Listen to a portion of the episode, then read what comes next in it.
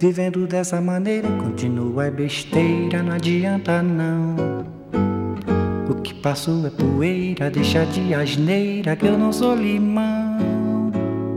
Hoy de conversa en conversa você vai arranjando meio de brigar. La conversación. Hoy conduce José Miguel nos separar. Parece até que o destino uniu-se com você só pra mim. Buenos días, ¿cómo están? Bueno, con un fin de semana con muy buenas noticias para el cine uruguayo y para el cine iberoamericano porque el viernes en el Festival eh, de Biarritz ganó el premio al mejor actor Alfonso Tort, un gran actor de cine uruguayo con muchísimas largometrajes ya filmados desde comienzos en, Cannes, estuvo ya con eh, la, película 25 Watts y a partir de allí hizo una carrera ininterrumpida, pero en esta ocasión con la película, es una coproducción entre Argentina y Uruguay, Un pájaro azul del celebrado director Ariel Rotter, eh, gana, la película ganó el premio especial del jurado y Alfonso Tort el premio al mejor actor. Y luego también en el cine de San Sebastián hubo premios, la el primer premio, la primera vez que se premia a una mujer española en el Festival de San Sebastián y la película argentina Puan de María Alche y Bernardo Neistat ganó eh, también un premio al mejor guion y Marcelo Subioto el premio al mejor actor del festival. Pero hoy estoy aquí rodeado de mujeres jóvenes vinculadas al cine, a la producción, que van a ser protagonistas del Festival de Cine Nuevo, que se inicia ahora el 7 de octubre y va a ir hasta el 11. Estoy con Clara Vázquez, su directora artística?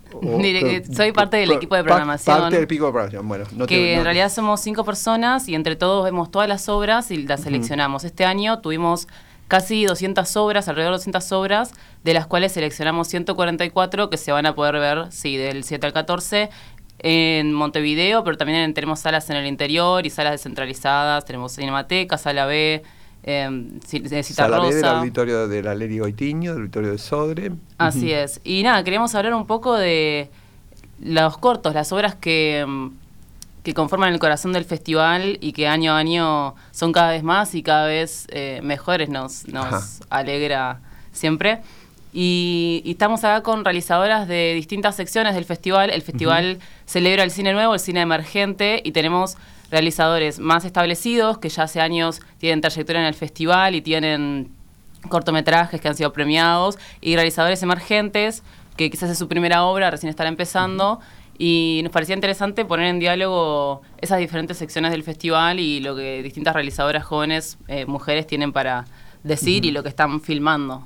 Perfecto. Entonces, eh, o sea, el concepto de cine nuevo es este, o sea, emergentes, pero también en, diálogo con personas que ya tienen una trayectoria, pero que implican un cierto, una cierta novedad en el lenguaje o en las propuestas de producción y, narración. Sí, poner también eso, los que tienen un poco más de experiencia con la gente que está comenzando y lo que surge de eso, las ideas y, el intercambio sí. Bueno, y entonces nos acompaña la autora de Mala Facha, Hélène Jambels. ¿Cómo estás, Sí, ¿cómo estás? Bien? Bueno, contanos qué es Mala Fama, no nos cuentes, no, no, nos no hagas spoiler, pero, bueno, que este corto, este corto es el corte oficial, el corto oficial de la, de la muestra, ¿no? Sí, está dentro de la sección de cortos oficiales. Va a ser su estreno tan, tan ansiado porque es un cortometraje que me ha acompañado en, mi crecimiento también, porque la, primera versión de guion la escribí a finales de 2018 cuando estaba egresando. Y nada, fue pasando la vida. En la ECU, la Escuela de Cine de Uruguay. este, y ahí ya en una etapa ahí muy, muy pronta se sumó Pancho Mañú, que es el, el productor, de, Montelona, eh, que había sido docente mío. Y fue pasando la vida, fui haciendo otros cortos, eh, una pandemia en el medio, el rodaje empezó y se pospuso como cada vez que empezamos a la pre venía una ola de COVID y en el medio estuvo bueno porque igual fueron ganando, fue ganando fondos, este, apoyo visual canario, Monteo Filma y dos semanas antes de filmar ganó Licau en su mejor momento de premio, así que estuvo bueno y entonces digo un poco que este corto fue creciendo. Vamos a explicar a la audiencia por qué es tan necesario los fondos, ¿no? Sí. O sea, porque a lo mejor el que escucha no...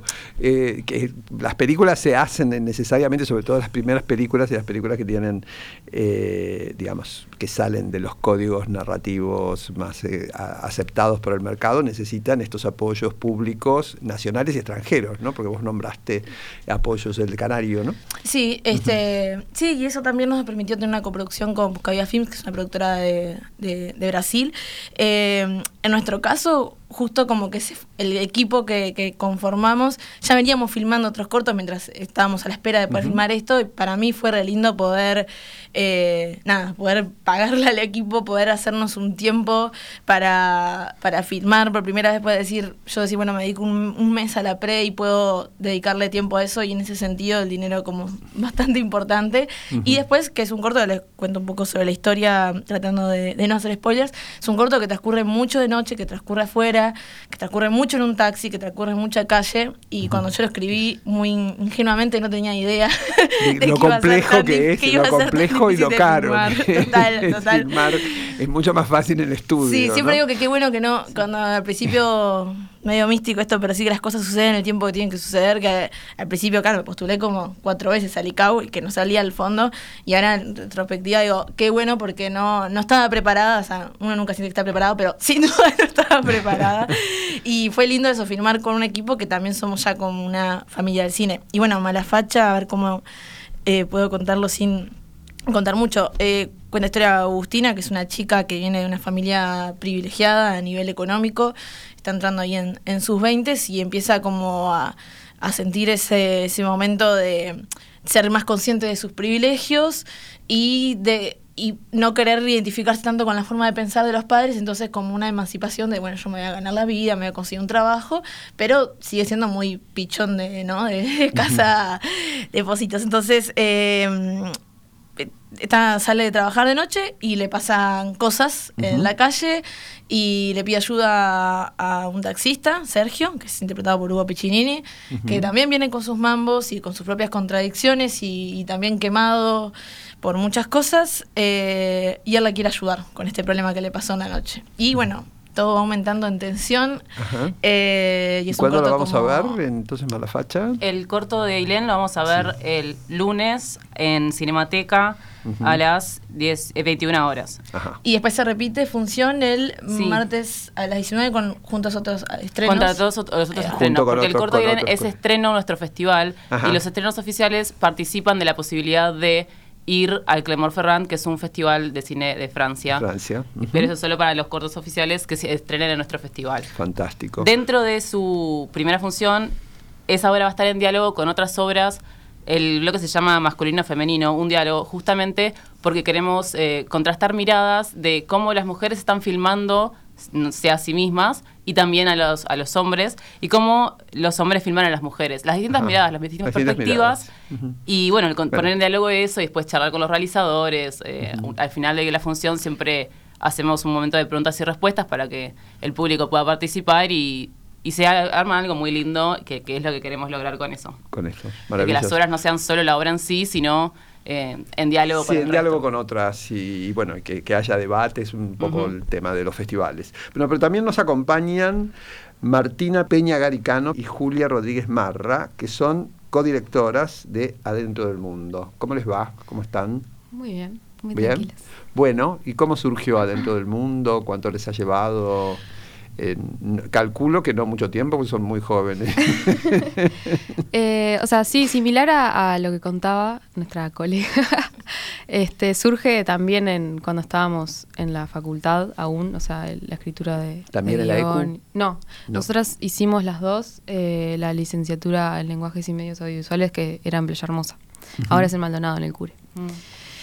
Y, y bueno, surge, surgió ahí también. Y yo creo que, que también, como que más allá de que uno esté en la sección de oficial y otro en emergente o lo que sea, eh, ambos como que supongo que tienen lo mismo como de no dejar morir una idea, que es esta, este corto que nosotros teníamos de una forma que lo transformamos para este festival.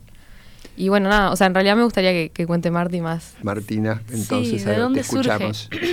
Surge un poco de una anécdota personal Este es una cosa que a veces llamamos autoficción, ¿no? Sí, es como volver sí. a la a la vida de una y a veces hay como ciertas cosas que una quiere seguir contando y como volviendo a visitar. Entonces, en realidad fue una situación bastante bastante particular porque tuvimos la oportunidad de filmar el corto en la casa de mi abuela, que es donde sucedieron como los hechos verídicos. Ajá. Y eso le dio como toda una, una aura mística a la cuestión. Además, en el papel como que muy de lejos, ¿no? Pero como en el papel que representaría mi punto de vista en la historia, está actuando una prima mía. Ajá. Entonces hay como un parecido físico Aire y como, familia, y como sí. sensorial también. Como que lo mantuvimos todo muy cerquita. Este, y es como una eh, un volver a contar eh, mi primera depilación. Que es- surge como en un contexto como extremadamente familiar, como entre muchas tías y mucho... Ta, no quiero spoilear de eso. Pero también teníamos como referencias muy lejanas, pero que también sentimos como que venían a coalición. Nosotras, algo que tiene bueno Playa Hermosa eh, es que nos permitió vivir juntas. Y yo creo que codirigimos bien, no tanto por ser compañeras de clase, sino por vivir juntas. Este, y en eso nos pasa que nos formaron mucho las mismas películas. Si bien tenemos Ah. gustos dis- diferentes, hay como Eso un les cine que quería compartimos. preguntar, ¿qué, qué cine ven? ¿Qué cine, qué cine ven? Ustedes Bueno, que Vemos muchas cosas, pero algo que agarramos de ser referencia... no, no, no les voy a preguntar la edad porque no es educado, pero deben ser menores, o sea, mucho menores de 30 y deben ser menores de 25 también, ¿no? ¿Cómo estarán ahí? Son menores de 25. Exactamente. Entonces, ¿qué, qué cine ven ustedes, estudiantes de cine? Primero les preguntaré, ¿por qué estudiaron cine? En una generación que está tan que en donde el cine no es algo tan habitual como eran en generaciones anteriores, ¿no? Donde era más, más extraño. ¿Por qué, cu- qué, qué las, qué las motivó a, a estudiar cine? Eh, no sé, yo no puedo responder por Marty, pero Sí, no, no, no. siempre como de querer contar algo a través, o sea, encontrando herramientas diferentes y una de ellas fue el cine, me parece. En mi caso, sobre todo, como todo lo que es la imagen, este, en, en el corto yo di- dirijo la foto y tal, es lo que más me interesa. Y Marty me parece también que, que tiene como, siempre tuvo como un, ahora sí estoy hablando por Marty, siempre tuvo como tremendo impulso como en, en la escritura también. Y me parece que también, más allá de haber vivido juntas, que también por eso un poco como que para mí somos tremendo equipo. no sé, yo soy bastante fan de lo que escribe Marty, entonces funciona. ¿Y qué cine ven? ¿Qué, qué, qué, qué películas les gusta ver? Eh, una cosa que yo iba a comentar, porque siento que tiene algo que ver con el corto, es que yo sentía que esa anécdota de mi infancia tenía un aire de cine iraní. O sea, de como este toda como el tumulto de seres y conversaciones y como la narración como orgánica de las familias grandes y de como los cuerpos que se cruzan y queríamos como ver de plasmar algo como de ese tipo, como de esa forma de contar, sin que, o sea, eso, sin que no es una referencia directa, pero sí como que a veces la familia real tiene un poco más de eso, la familia eh, sudamericana, que a veces el cuento de la familia que vemos en cine como más norteamericano o europeo, que es como una familia a veces un poco más quieta, un poco como que se desplaza Más a un ritmo diferente, sí, sí. claro. Sí, ahora que lo decís, reconozco en el corto esa sensación de del el espacio chico y toda la familia adentro y, y lo agobiante que puede ser, pero al mismo tiempo son tus seres más queridos, ese tipo de vínculo que quizás eso no se ve representado en el cine hollywoodense de la misma manera como en otros cines donde quizás por- a pesar de la distancia nos encontramos más cerca de ellos. Así que sí. Y Len, ¿vos qué cine ves? Ay, esa pregunta siempre me pone nerviosa porque siento que, que mm, tengo un espectro como muy amplio y, y en realidad eh, miro de todo y lo que más me mueve son las películas con las que conecto, o sea, que, que conecto emocionalmente y eso a veces puede ser muy circunstancial de un momento, Sí, sí, de una sí, búsqueda eh, narrativa, entonces puede gustarme desde Lynch a, no sé, Anna Katz o eh, Mala facha porque lo escribí cuando estaba mirando eh, eh, mucho de Damián Cifrón y me gustaba Ah. como esa cosa más policial y, y- y también me gusta Lucrecia Martel. Entonces es como, creo que es bastante amplio. Lo que sí me gusta es eso, sentir que son historias que, que conectan y parece una persona que le gusta mucho hablar y lo verbal. Cuando no puedo terminar de describir por qué conecté, eh, me gusta como espectadora. Después como guionista trato de que la gente entienda. ¿Y son espectadores de sala o van, a- van al cine en sala o, o- o lo- o sala. ven hogareño? Sala, sala, Sala, siempre. sala siempre. Ah, bueno, ustedes también. Sí. Sala y también sala hogareña, porque Sí. APA tiene un proyector, Julia, Ujú. tiene un proyector bastante increíble en su casa con Oh. una pantalla y hacemos sala Ses- en casa. sesiones, Sala en casa. Hagamos un ciclo. claro. Ya han habido. Claro, así que, o sea, prefieren eh, siempre, bueno, la, la, el- En- la- lo- cuanto más grande mejor. cuanto más digamos. claro, sí, hay exactamente, películas a la que, pantalla. que realmente verlas en el cine hace la diferencia. A mí me gusta mucho el cine clásico con esos grandes primeros planos y esas caras tan Ah, sí, increíbles. supuesto, y hay que verlas en el cine. Están concebidos para el para Sí, son cine, películas son hechas para sí, eso y sí, deben lo- Los claroscuros, los planos, y todo, todo, todo, hay todo un lenguaje visual que está hecho para el cine. Obviamente que la- las pantallas más pequeñas también tienen su código narrativo y etcétera. Y exigen pero otro tipo de atención y otro Sí. tipo de, Hay de otra- contacto con, el, otra- con la obra. Yo, otra- como buena taurina, voy a ser defensora de igual lo que implica la intimidad y la comodidad de en una propia cueva, ¿no? Con poder conectar con, Sí. con una película que también eso tiene, tiene sus cosas. Obviamente, eh, el cine es la experiencia y sobre todo lo, lo inmersivo, pero si tenemos las posibilidades también, hay algo creo que, que, que está bueno estos nuevos formatos que tiene que ver eso con, con la intimidad y, y la soledad y hacerse el momento y el ritual, ¿no? De, de- de estar ahí eh, y que ese espacio más ordinario como puede ser la casa de repente sea el portal a otra historia creo que también es un formato que bueno que ya llegó y que No, y que regirnos llegó y que, también y que como- puede convivir. Son dos formatos que claro. no se excluyen el uno al otro, Sí, ¿no? sí, sí. Pero sí, también estoy de acuerdo contigo. no igual obviamente Sí. eh, sí, claro sí. estoy de acuerdo con ustedes pero también iba a quebrar una lanza por ¿Y ustedes son ópera primistas? ¿Es la primera, la primera obra o ya tienen antecedentes? Eh, me estoy refiriendo a, a Martina y a Julia, ¿no? Eh, o sea, trabajado así fuera de la facultad, sí, es como la que le dimos como forma por fuera de la facultad, pero ya veníamos trabajando ahí adentro. Incluso ahora eh, me dieron ganas como de cuando preguntabas qué cine vemos, eh, de comentar también como que veníamos trabajando en esto de qué cine queremos ver y no podemos y no vemos o no hay cerca y un poco como que también es un es re un motor que venimos teniendo y creo que vamos a seguir teniendo como de intentar eso, este, habilitar, abrir el espacio, eh, generar las historias que queremos ver y no, y no vemos, que en su mayoría ¿Que no ven porque no se filman o que no ven porque no llegan por Mm. los circuitos tradicion los circuitos habituales? Y nos parece como que quizás se filman pocas, como menos de las que deberían. Ajá. O sea, no me atrevería a decir ni en pedo, eh, perdón, que no se filman, porque claramente hay inmensa cantidad de, de películas por, do- por donde sea, pero está, realmente nos ha parecido como que, o por lo menos tan específicamente de, de nuestro territorio, de nuestro género, de nuestra edad, de- o sea, como todas las variables que nos atraviesan a nosotras, como querer verlas también en, en la pantalla.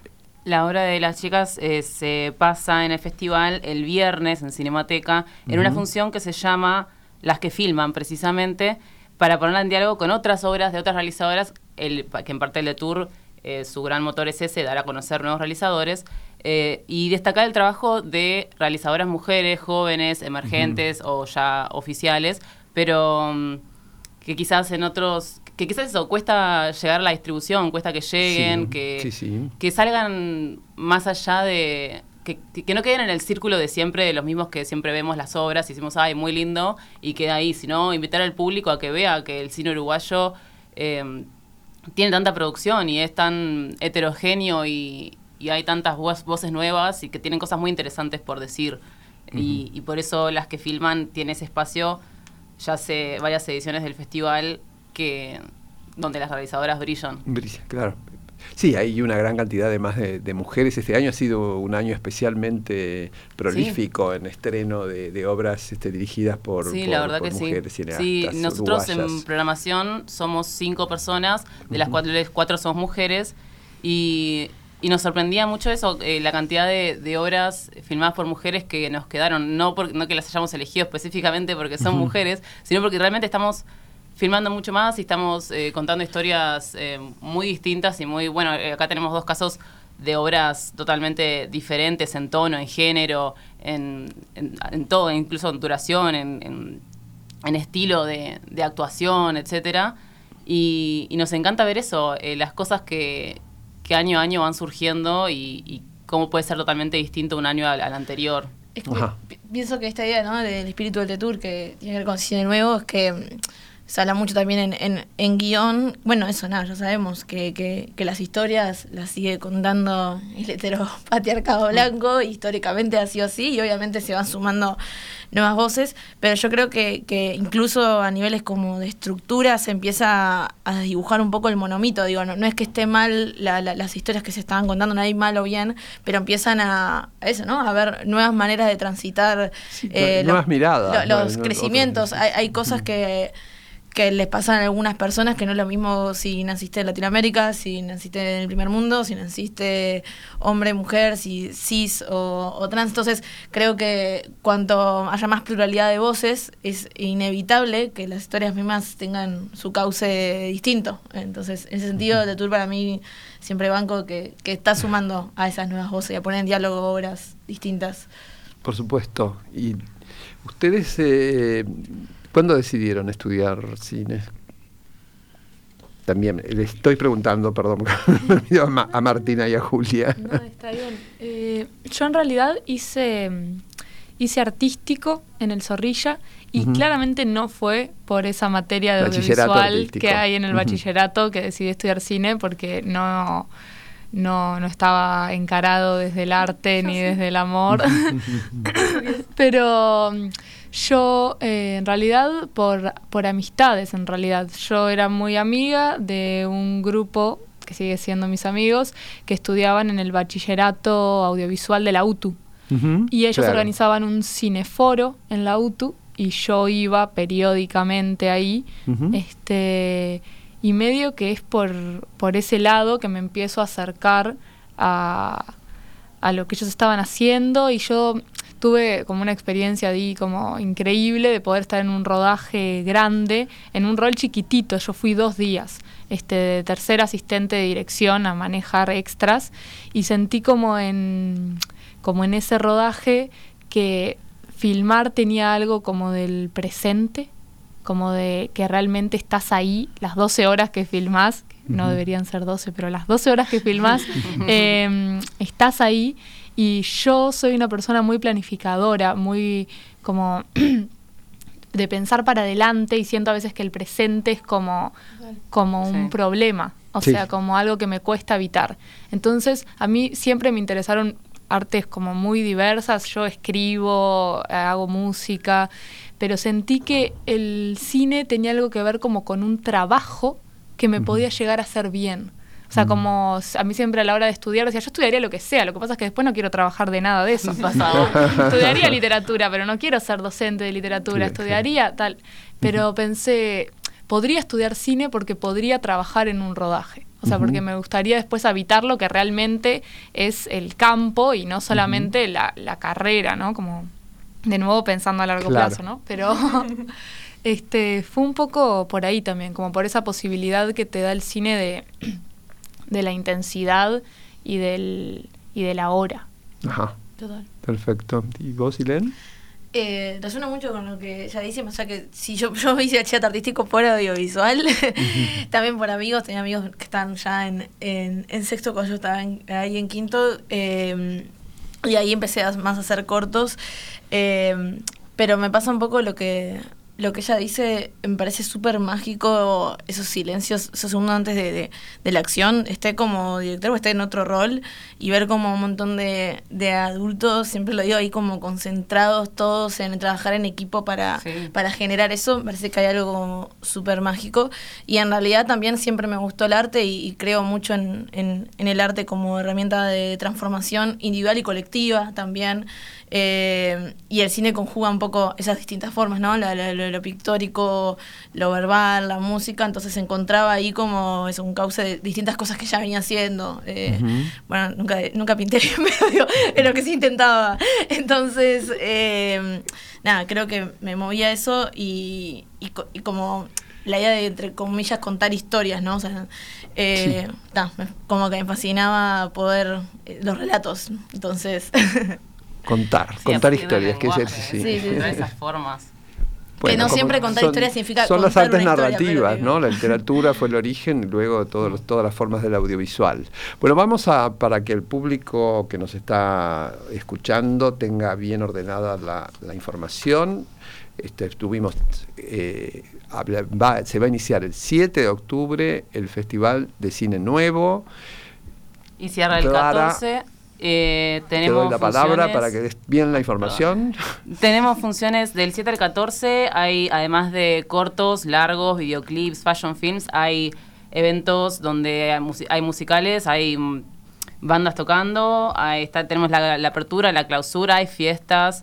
Y nada, los invitamos a descubrir el nuevo cine uruguayo y, eso, estar en contacto con los realizadores y poder eh, comentar, participar, discutir. Hay mesas, hay charlas, realmente es una instancia muy linda porque no hay distancia entre público y realizadores. Y eh, los realizadores también forman parte del público y eso es vernos entre todos y, comentar qué, qué, es lo que estamos pensando, qué es lo que está sucediendo. Em, en el mundo del cine uruguayo. Y además está muy bien distribuido en, en, la, en Montevideo y además también tiene algunas réplicas. Sí, tenemos funciones en el interior, tenemos el, MACA, donde las funciones son gratuitas y están el, el MACA vamos es el, Museo de Arte Contemporáneo en, Maldonado de, de Achugarri, ¿no? sí, hermosa sala encima. Maravillosa, sí. Sí, la verdad este, quedamos encantados con eso. Sí. Y, y tenemos funciones de Montevideo descentralizadas, como en el Centro Cultural Goes, en el Centro Cultural Artesano y luego las salas principales que son Cinemateca, Sala B y Sala Cita Rosa. También en Movie, que el miércoles hay una van premier de la nueva película de Adrian Business, el Garza, eh, que esa realmente es imperdible. Imperdible, sí. Eh, así que eso, los esperaremos. De, Berlín con Gigante, Sí, que bueno, eh, Gigante va a pasar en en 35 milímetros en la ah, apertura en Cinemateca. Ah, sí, eso es una tradición del D-Tour que de ir a buscar las primeras obras de realizadores. ¿Eso es en Cinemateca? En Cinemateca, en la preapertura, el, sábado. El sábado. El sábado 7. El sábado 7, exactamente. Perfecto. Bueno, tienen un programa realmente magnífico. Les agradezco muchísimo haberlo compartido. Les agradezco a Ailén, a Martina y a Julia, las felicito porque están ya embarcadas en una actividad creativa tan, tan especial y que nos hace tanto bien como es el audiovisual. Así que bueno, estaremos en el Festival de Cine Nuevo destaco siempre la, gran variedad que tiene y la, gran posibilidad que tiene el público uruguayo de acceder a todos estos, eh, estos, films eh, y además la gran diversidad de espacios que hay para Sí, la verdad que nos tratamos de que salga solo de Montevideo porque las obras que recibimos no son solo de Montevideo. Hay uruguayos del interior, hay uruguayos viviendo en el extranjero, entonces por eso también eh, no es un festival solo montevideano, sino que es del cine uruguayo. es del cine uruguayo. Y además también la misma distribución dentro de la ciudad que, hace que la gente que vive en diferentes zonas se pueda acercar, mover de acuerdo a sus comodidades. Así que tomen nota, Festival de Cine Nuevo, del 7 al 14 de octubre, ya le dimos toda la información, vayan al cine, eh, es una experiencia absolutamente insustituible. Nos vemos, el, nos encontramos con ustedes para seguir hablando de otro acontecimiento cultural de la ciudad que es Macondo. Nos vemos el jueves. Hasta luego. Muchas gracias. Dizendo dessa maneira, continua é besteira, não adianta não. O que passou é poeira, deixa de asneira que eu não sou limão. Hoje conversa em conversa, você vai arranjando meio de brigar.